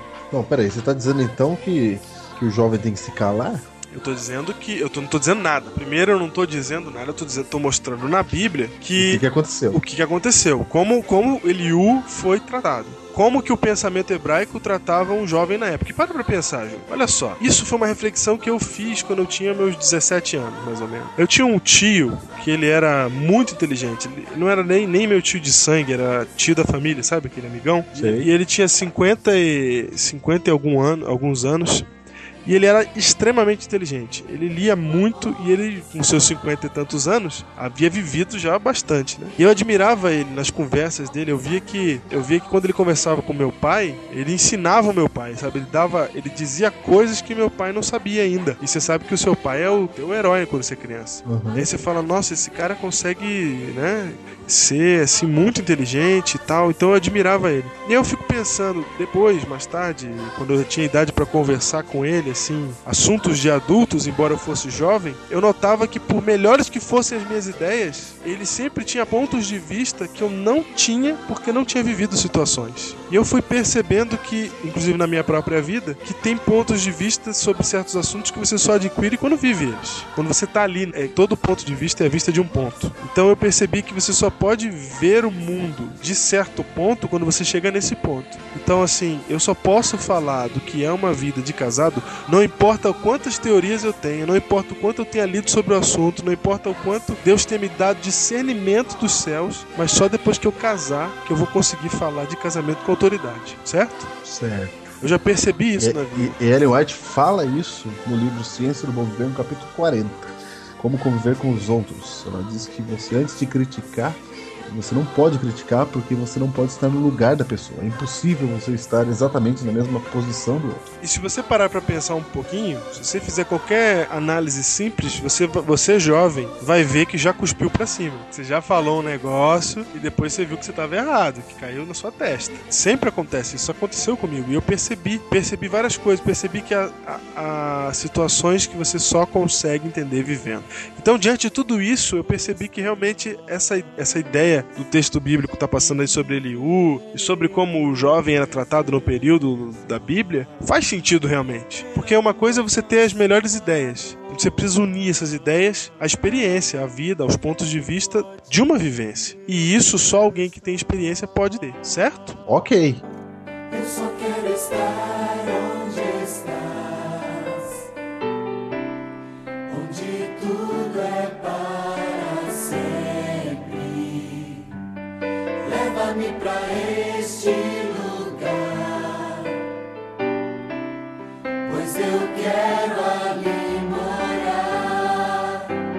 Mas eu sei que agora, nesse momento, se você não desligou o, seu pod- o nosso podcast ainda, você deve estar morrendo de raiva. Você deve, pelo mínimo, estar perguntando o que, que esses caras estão falando. Eu pensei que eles eram jovens. É. Mas agora os caras estão falando mal da juventude, tem que ficar calada. É isso que eles estão falando, tem que ser ignorada. É isso que a gente tá falando? Mas é exatamente isso que eu tô falando. Não- só tem um detalhe, amigo. Só tem um detalhe. A mesma Bíblia que diz que Eliú foi completamente ignorado, ela conta a história de Davi, que foi chamado para ser rei quando ainda era um menino. Ela conta a história de Daniel, que foi um dos maiores profetas da Bíblia e cuja sua história começa a ser contada na Bíblia, seu- a sua vida espiritual começa a ser relatada e a sua vida, o seu chamado de Deus começa quando ele tem apenas 17, 18 anos de idade. Os três amigos de Daniel têm a mesma faixa idade. São jovens. São jovens. E se você fizer uma análise, você vai perceber que a maioria dos grandes homens da Bíblia foram chamados na juventude. Tirando poucos homens como Moisés, por exemplo, a maioria foi chamada na juventude. Como harmonizar a ideia de que a Bíblia está falando, está mostrando que Deus convida, convoca, chama e põe para trabalhar aqueles que são jovens? Deus escolhe o seu time partindo dos jogadores mais novos, tem mais gás, que tem mais juventude, com a ideia de que o jovem não tem experiência suficiente para pregar o seu idealismo com sabedoria. Com a ideia de Eliú, por exemplo. Como harmonizar os dois? Aí nós vamos para aquele texto de João, aquele texto jovens sois fortes. 1 João, de 1 João, capítulo 2. Abra aí a sua Bíblia conosco. Você vai achar aí em 1 João, capítulo 2. Vamos achar aqui o versículo. Peraí, peraí. 1 João 2, versículo 14. Leia o que diz aí. Filhinhos, eu vos escrevi porque conheceis o Pai. Pai, eu vos escrevi porque conheceis aquele que existe desde o princípio. Agora, jovens. Para você. Eu vos escrevi porque sois fortes, e a palavra de Deus permanece em vós, e tendes vencido o maligno. Olha aí! Jovens, eu vos escrevi porque sois fortes, a palavra de Deus permanece em vós e tendes vencido o maligno. Olha que interessante. A mesma Ou Bíblia. seja, há, há uma mensagem direta para o jovem. E a, e a mesma Bíblia que diz que o jovem deve, deve ser ignorado, diz que ele é forte, que a palavra de Deus permanece nele, que ele tem vencido, ele tem poder para vencer o maligno. Sabe qual que é a diferença, Júnior? Entre o jovem Eliú e os jovens chamados por Deus? Qual é a diferença? Deus é diferente. Porque Eliú, embora estivesse falando de Deus, não conhecia Deus. Você sabe que Eliú o tempo todo evoca a sua própria sabedoria. O tempo todo ele fala de si, ele tá, ele não, ele não está agindo movido por Deus, embora em seu discurso estivesse defendendo a Deus. Agora, Diego, sabe que isso é comum. Frequentemente a gente tem as nossas ideias e elas estão baseadas em nós mesmos, Uhum. né? Ou na nossa, naquilo que a gente tá vendo. Você já viu um jovem dizer assim, eu nunca sofri tanto na minha vida? Já viu essa expressão na boca de um jovem? Uhum. A, a pessoa tem 15 anos, ela fala, nunca sofri tanto. Imagina. Esse é um bom exemplo que eu queria lembrar. É, Esse é um bom isso- exemplo. Esse é um bom exemplo. Eu já, eu já falei essa frase já com Sim, 15 anos. é. já. nunca fui tão injustiçado. Pô. Ninguém nunca viveu o que eu vivi. Essas são frases da juventude. Que eu falei também. Aham. E, e que você mais tarde percebe que são, são frases né, que, que passam e você encontra coisas piores na- no futuro. É, tem coisa pior. E tem gente que percebe que consegue vencer essas coisas piores, né? Então ele vê que era uma fase da vida, né? Outra coisa que a gente percebe, Júnior, é que a vida é muito boa, né? Antes de você virar adulto mesmo, ter que pagar a conta, É. ter responsabilidade. É outra vida. Muda tudo. Muda tudo. Então, você, quando chega numa situação dessa, você percebe várias coisas, né? Que você antes não percebia. Que você antes não percebia. Mas voltando ao texto bíblico, ele fala assim: Jovens, eu vos escrevi porque sois fortes. E essa é a realidade do jovem que está em Deus. Sua palavra permanece nele. A palavra de Deus permanece em vós. Vocês têm poder para vencer o maligno, mas sem isso, sem Deus na sua vida, você é um Eliú, você é um digno de ser ignorado, você é um jovem, só isso. Estão entendendo o ponto que a gente quer levantar aqui? Às vezes a gente põe muito valor na nossa juventude, achando que a nossa juventude é o que importa. Inclusive, essa é uma das críticas que eu tenho para a mudança do nome, né? Nós chamávamos Ministério Voluntário. Nós tínhamos uma missão, nós tínhamos um propósito, tínhamos um objetivo, nós somos voluntários no, no- missionários voluntários. Falei ministério voluntário. Somos missionários voluntários. A gente tem uma missão, temos um propósito. De repente a gente mudou para jovens adventistas, ou seja, girando em volta do próprio umbigo. Ou seja, é o jovem pelo jovem. É, jovem porque sou jovem. E aí, Júnior, presta atenção, mudou o foco. Antigamente a gente pensava em como fazer para ajudar a comprar uma lancha para fazer, para levar um missionário para Lapônia. A gente pensava como vamos fazer para juntar dinheiro para ter livros pra gente ler, pra gente crescer. Hoje a gente pensa assim, o que que eu posso é, o que, que a igreja vai me bene- beneficiar sendo eu jovem adventista? Porque a igreja tal tem programação legal. Porque a igreja O programa vão fazer pra mim, né? é, o que, que vão fazer pra mim? Porque o acampamento de tal lugar é legal, o acampamento de outro lugar lá é ruim. Eu não gosto, não me, não, não é bom pra mim. A música do fulano, do Beltano é legal, mas entendeu? A gente tá vivendo apo- com as setas apontadas pra nós mesmos, pra nossa juventude, como se ser jovem e, e ju- fosse alguma coisa e não é nada, meu amigo. Olha a história de Eliú. Se você continuar achando que ah, porque você é jovem, que não funciona assim, que Deus vai te usar porque você é jovem, né? Como Eliú achava. Não é isso. Você tem que estar em relacionamento com Deus. Se você tiver em relacionamento com Deus, se você for um jovem de Deus, você pode ter certeza que você vai ser forte, que a palavra de Deus vai permanecer em você e você vai vencer o maligno. Olha pra história dos três jovens lá, Sadraque, Mesaque e Abdenego. Aquilo é ser forte, amigo. O cara falou assim, ó, vou aquecer sete vezes mais, próxima chance. Aquilo é ser forte. Toca a musiquinha aí. Ó, você podia pensar, né? Ah, eu vou dar uma baixadinha aqui, uma, uma só, né? O que que tem? Eu já não como comida do rei. É. Eu já faço um monte de história. coisa. Eu já sou vegetariano. Todo mundo segue meu exemplo, sabe quem eu sou. Eu já tô aqui fiel a Deus diante de todo esse negócio aqui da Babilônia. Não custa nada. Uma só, né? Só umazinha. Não. Ninguém vai ver, né? Pra não, pra não criar problema, né? É, isso.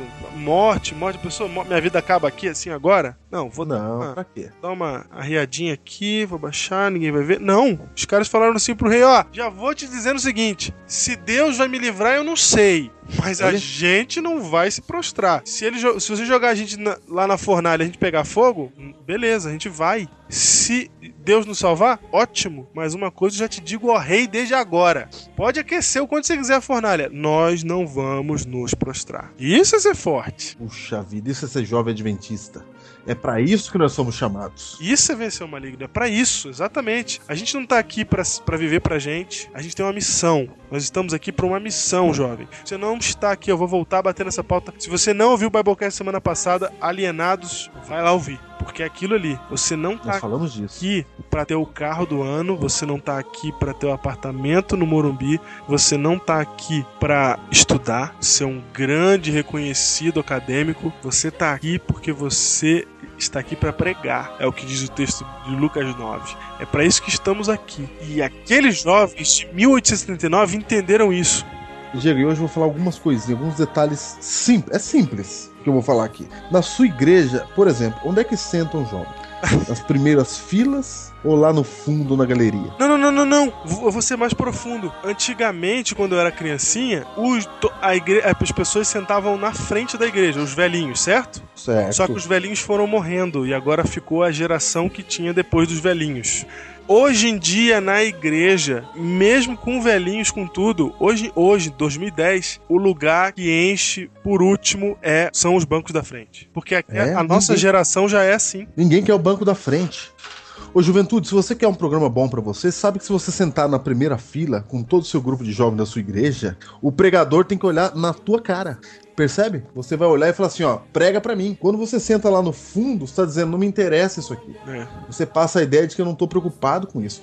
E são pequenos atos assim. São pequenos atos. Quando você senta na frente, você tá falando, eu me interesso por essa igreja. Essa igreja é minha também. Agora você tá chegando atrasado nos cultos. Você. você. Quanto mais pagar o missionário.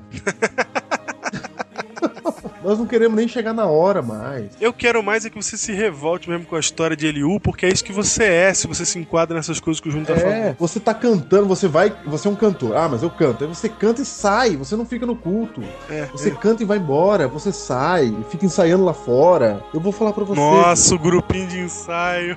Eu vou falar pra você, não foi pra isso que você foi chamado. Você foi chamado pra fazer a diferença, pra pregar o evangelho, pra estar pregando lá na frente. E você tá lá fora, se escondendo atrás da sua voz, que talvez é uma bela voz, mas você não tá usando com o propósito de ser forte. É isso que a Bíblia tá dizendo pra você. Você tá parecendo o Eliú, que fala, fala, eu sei, eu faço, mas você não tá fazendo diferença. Exatamente. E aí, quando reúne os pastores, a- a- a- quando tem grupos de jovens, as perguntas são: Pastor, posso fazer isso? Posso fazer aquilo? Você não pergunta como que eu faço para receber o poder de Deus. E aí você, você passa a ser o quê? Ignorado. O que contribuição você tem dado para a obra de Cristo? Essa tem que ser sua- o seu pensamento, porque esse foi o pensamento que originou os jovens adventistas do sétimo dia. Que contribuição você tem dado? Você tem sido missionário? E eu vou dizer mais, jovem, especificamente para o jovem adventista. Tem jovens aí fora de outras religiões que estão se movimentando muito mais. E nós estamos com esse declínio nos cultos JA. Né? Tem- eu- a gente tem um professor. Declínio. A gente tem um professor de teologia que falava que JA é chutar gato morto. É. E realmente, em muitas igrejas, JA é chutar gato morto. Porque você vai lá e não tem ninguém lá. Tem 4, 5 pessoas, 10 pessoas. E é Por que, aquele, que você acha que não tem ninguém lá? e é aquele trabalho mal feito, aquele culto mal feito. Porque você, É, você com toda a sua criatividade, jovem, você com tudo que você tem pra dar, e eu sei que você tem muita coisa pra dar porque eu vejo na internet. Porque eu vejo os destaques, vejo jovens se destacando, vejo coisas sendo feitas, coisas criativas, coisas inteligentes, coisas inovadoras, mas pra igreja não tem nada disso. Pra igreja é o mesmo de sempre, de 10 anos atrás. Não, de 18 anos atrás. E não tá sendo. Não, não tem nada sendo criado, nada de novo, sabe? Ô Júnior, os caras sentam pra fazer é, JA ou, ou culto jovem hoje em dia. E se eles não acham. Não, eles ó, tem gente que senta, tem grupo JA que senta no dia do JA, sabe? Duas horas da tarde eles se reúnem e fazem o JA das 5. Sei. Tem grupos, Não. tem grupo que se reúne na sexta. Tem grupo que se reúne uma semana antes. Ó, esse de uma semana antes eu já tô dando glória a Deus, já tô batendo palma pra eles, certo? Mas é assim, ó, sentou, reuniu, que ideia que a gente vai ter? Aí eles montam umas ideinhas lá e tal, parará. E se você não consegue ter uma ideia, sabe o que acontece? Não, faz uma Faz. peça aí, monta uma peça. Ah, não sei- tem que ter peça. Ah, Não sei o que peça. Meu, pelo amor de Deus. Você olha aí alguns sites, eu não, não- eu faz tempo que eu não olho realmente, então não, não tô falando de site nenhum específico, mas você olha site que dá ideia pra JA, Júnior, é só peça que tem lá naquele negócio. Ninguém tá criando mais nada, sabe? Jornalzinho, negocinho, sempre a mesma coisa. Tem que criar, criar coisa nova, coisa que o mundo nunca viu. A gente tem que inovar. Se o mundo consegue criar coisa nova, a gente tem que criar coisa nova primeiro que o mundo. Eu quero ver o mundo copiar, gente, como era antigamente, entendeu? Agora não, agora a gente fica copiando o mundo e não tem criatividade pra inventar mais nada de novo. É, tu, ah, é, é tudo a mesma coisa. Enquanto isso, o mundo vai criando luzes novas, cores novas, sons novos, lugares novos e o jovem. E o jovem no mesmo lugar. Olha só, amanhã, pra você que ouviu isso na sexta, 17 de setembro, nós estaremos juntos lá no Vale do Engabaú. E eu queria que você estivesse lá e que você não fosse lá só para só para como se fosse um, um- mais um lugar de diversão, porque não é isso. Um encontro social. Não é isso. Poderá ser ao final, mas antes nós temos que buscar a Deus. É uma celebração do ministério jovem, dos voluntários da igreja adventista, daqueles que estão na linha de frente da pregação do evangelho.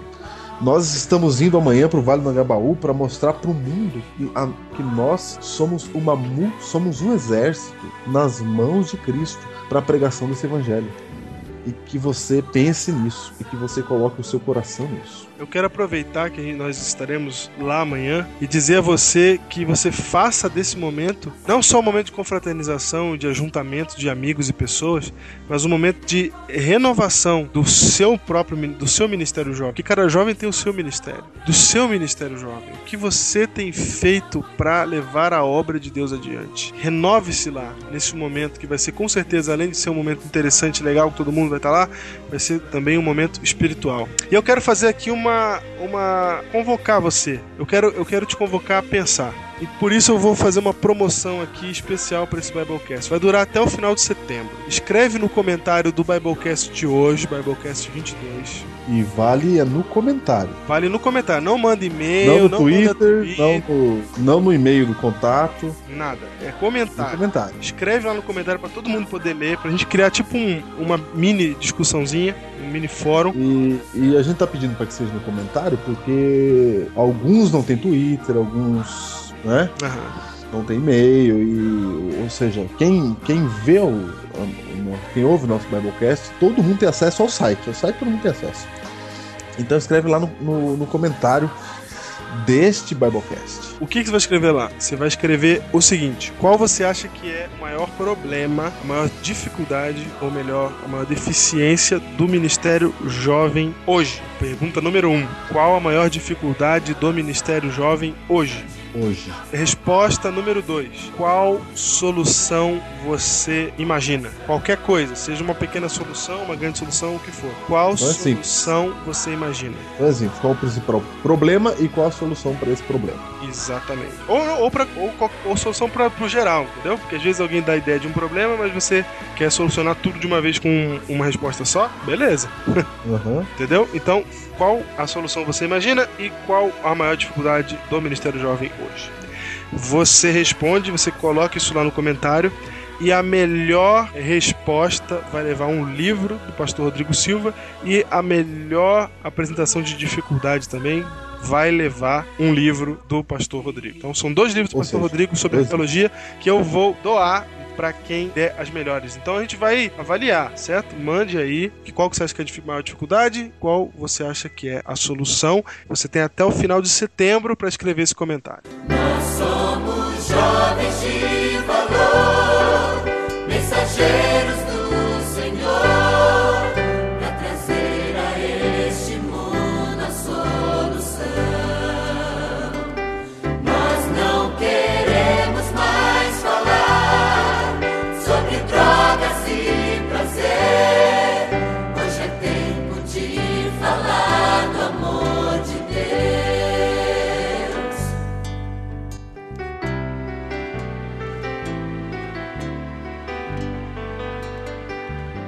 Júnior, em Mateus capítulo 20, verso 1, nós temos uma parábola muito interessante, que normalmente ela é ignorada porque ela é pequenininha, né? Pouca gente prega sobre ela, mas ela diz que o reino dos céus, Jesus que conta, falando que o reino dos céus é semelhante a um dono de casa que saiu de madrugada para assalariar trabalhadores para sua vinha. Encontrar homens para trabalhar na sua vinha, certo? ok Tendo ajustado com os trabalhadores um denário por dia, mandou-os para trabalhar. Saindo, isso, isso ele saiu de casa de madrugada, no verso 1. No verso 2, ele sai de novo à terceira hora, mais ou menos umas 9 horas da manhã. Viu na praça outros que estavam desocupados e disse-lhes: Ide vós também para a vinha e vos darei o que for justo. E eles foram. E aí, mas dessa vez ele não marcou o preço, né? Ele falou: Só vou te dar o que é justo, né? Aham. Tendo saído de novo a hora sexta, ao meio-dia, e a hora nona, às três horas da tarde, procedeu da mesma maneira. Então, meio-dia ele foi lá, achou alguém falou: vai trabalhar que depois eu te pago o que é justo. Às três horas ele falou: vai trabalhar que eu te pago o que é justo. E saindo por volta da hora um décimo, faltando uma hora para terminar o dia de trabalho, encontrou outros que estavam desocupados e perguntou-lhes: por que estivestes aqui desocupados o dia todo? Responderam-lhe: porque ninguém nos contratou. Então lhes disse ele: ide também vós para a vinha. Ao cair da tarde, disse o senhor da vinha ao seu administrador: chama os trabalhadores e paga-lhes o salário, começando pelos últimos, até os primeiros. Vindo os da hora um décima, aqueles que trabalharam só uma hora, recebeu cada um deles um denário. Olha só, os que trabalharam uma hora receberam o mesmo tanto que ele tinha prometido para os que trabalharam desde o início da manhã. Ao chegarem os primeiros, pensaram que receberiam mais, né? Lógico. Claro. Se o que trabalhou uma hora recebeu um denário, nós que trabalhamos o dia inteiro vamos receber mais. Muito mais. Muito mais. Porém, também estes receberam um denário cada um. Mas tendo recebido, murmuravam contra o dono da casa, dizendo: Estes últimos trabalharam apenas uma hora. Contudo, os igualastes a nós, que suportamos a fadiga e o calor do dia. Pode parecer que isso é injusto, né? Como eles também. Mas olha a resposta do dono da vinha. Ele fala assim: Amigo, não te faço injustiça. Por que não combinei contigo um denário? Toma o que é teu e vai-te. Pois se quero dar a este último tanto quanto a ti, porventura não me é lícito fazer o que quero do que é meu? Eu não posso fazer o que eu quiser com o que é o meu, com o meu dinheiro? Ou, olha só, ou são maus os teus olhos porque eu sou bom. As pessoas ficaram incomodadas porque o dono da casa foi bom. Em vez de eles pensarem assim, olha que legal, ele deu um denário também para quem trabalhou só uma hora. Ele é um homem bom, não é? É. Eles pensaram assim, olha só, eu Quer dizer que se eu chegar atrasado amanhã, ele vai me dar um denário. é, eles pensaram assim: não, eu podia me beneficiar mais. É assim que pensa o ser humano. E aí vem o versículo 16, que é o que eu quero destacar. Assim, os últimos serão primeiros e os primeiros serão últimos, porque muitos são chamados, mas poucos escolhidos. Folhos. E alguém pode pensar: o que, que esse texto tem a ver com o resto da parábola? Tem a ver o seguinte, meu amigo jovem. A Bíblia diz que muitos são chamados. Todos são chamados para a vinha do Senhor. Todos são chamados para ir para o céu. Mas poucos são escolhidos. Todo mundo é chamado para a salvação. Mas quem é chamado mais cedo, esse é o escolhido. Porque o camarada, como o ladrão da cruz, que vive a vida de pecado e no último segundo vai para o céu, ganha sua salvação, ele vai chegar no céu e ele vai falar assim: Puxa vida, não fiz nada por Cristo. Não trabalhei na sua vinha. Fiquei lá só uma hora o mesmo sentimento que aqueles homens que, que trabalharam uma hora tiveram, nossa, ganhei um denário por trabalhar só uma hora. Ele tá surpreso, né? Ele fica, nossa, será que isso é justo? E é assim que vai se sentir alguém que viveu a vida de pecado e não teve tempo para trabalhar para Deus. Mas aqueles que são chamados para trabalhar no início da manhã, na sua juventude, no alvorecer da sua vida, esses que têm mais tempo para viver na terra trabalhando para Deus, esses são os escolhidos. E esse é o verdadeiro privilégio, é passar mais tempo na vinha de Cristo. Jovem, na sua idade, você que está ouvindo esse podcast agora, você que está na igreja, você que conhece a Cristo, na sua idade você tem o privilégio de meter a mão na massa agora e trabalhar para Cristo. Você é um escolhido. Chamados são todos, mas você é um escolhido porque nessa idade você conhece o Evangelho. O que você vai fazer com este Evangelho? Você que nasceu aí na igreja e que acha que não tem testemunho pra contar, você foi escolhido pra nascer nessa igreja. Você foi um escolhido, exatamente. Você que acha, ah, eu nem me converti, não bebi, porque você acha que é vantagem isso, né? Não usei droga, não tenho uma história cabeluda. É. Tá, nada. Não, Vou falar pra você, viu? Você é um escolhido. E é por isso que Deus sempre chamou jovens. Ellen White tinha 17 anos. Uriah Smith tinha 20 anos e Anna Smith tinha 20 anos quando começaram. John Loughborough tinha 20 anos de idade. Tiago White, 21 anos de idade quando começou a escrever. Todos eles foram chamados na juventude. Você sabe o que é ser um profeta com 17 anos de idade? Foi assim que Ellen White começou seu ministério. A gente sempre imagina ela velhinha, né? Mas ela começou com 17 anos. Deus chama os jovens porque eles são fortes, porque a palavra de Deus permanece neles e eles são capazes de vencer o maligno, mas somente com Deus. Sem Deus, eles são para ser ignorados. Portanto, meu amigo, erga a sua cabeça e aceite a escolha que Cristo fez e que ele escolheu você. Viva o ministério jovem.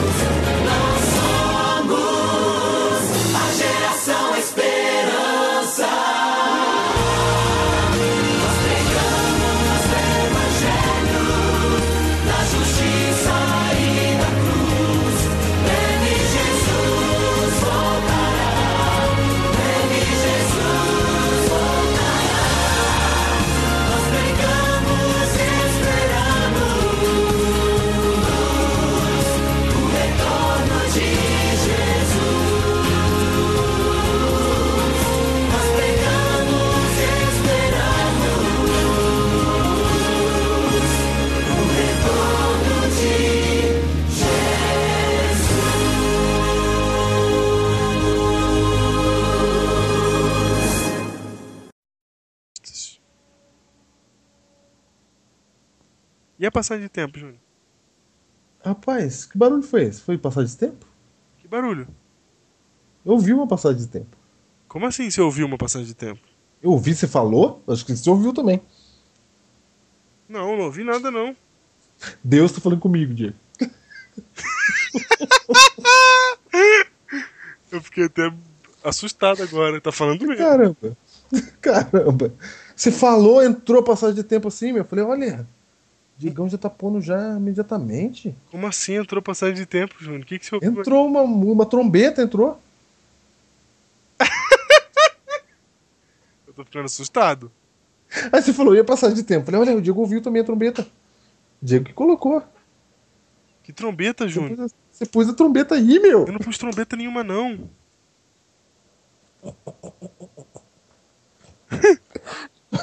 Sei lá, eu ouvi a trombeta.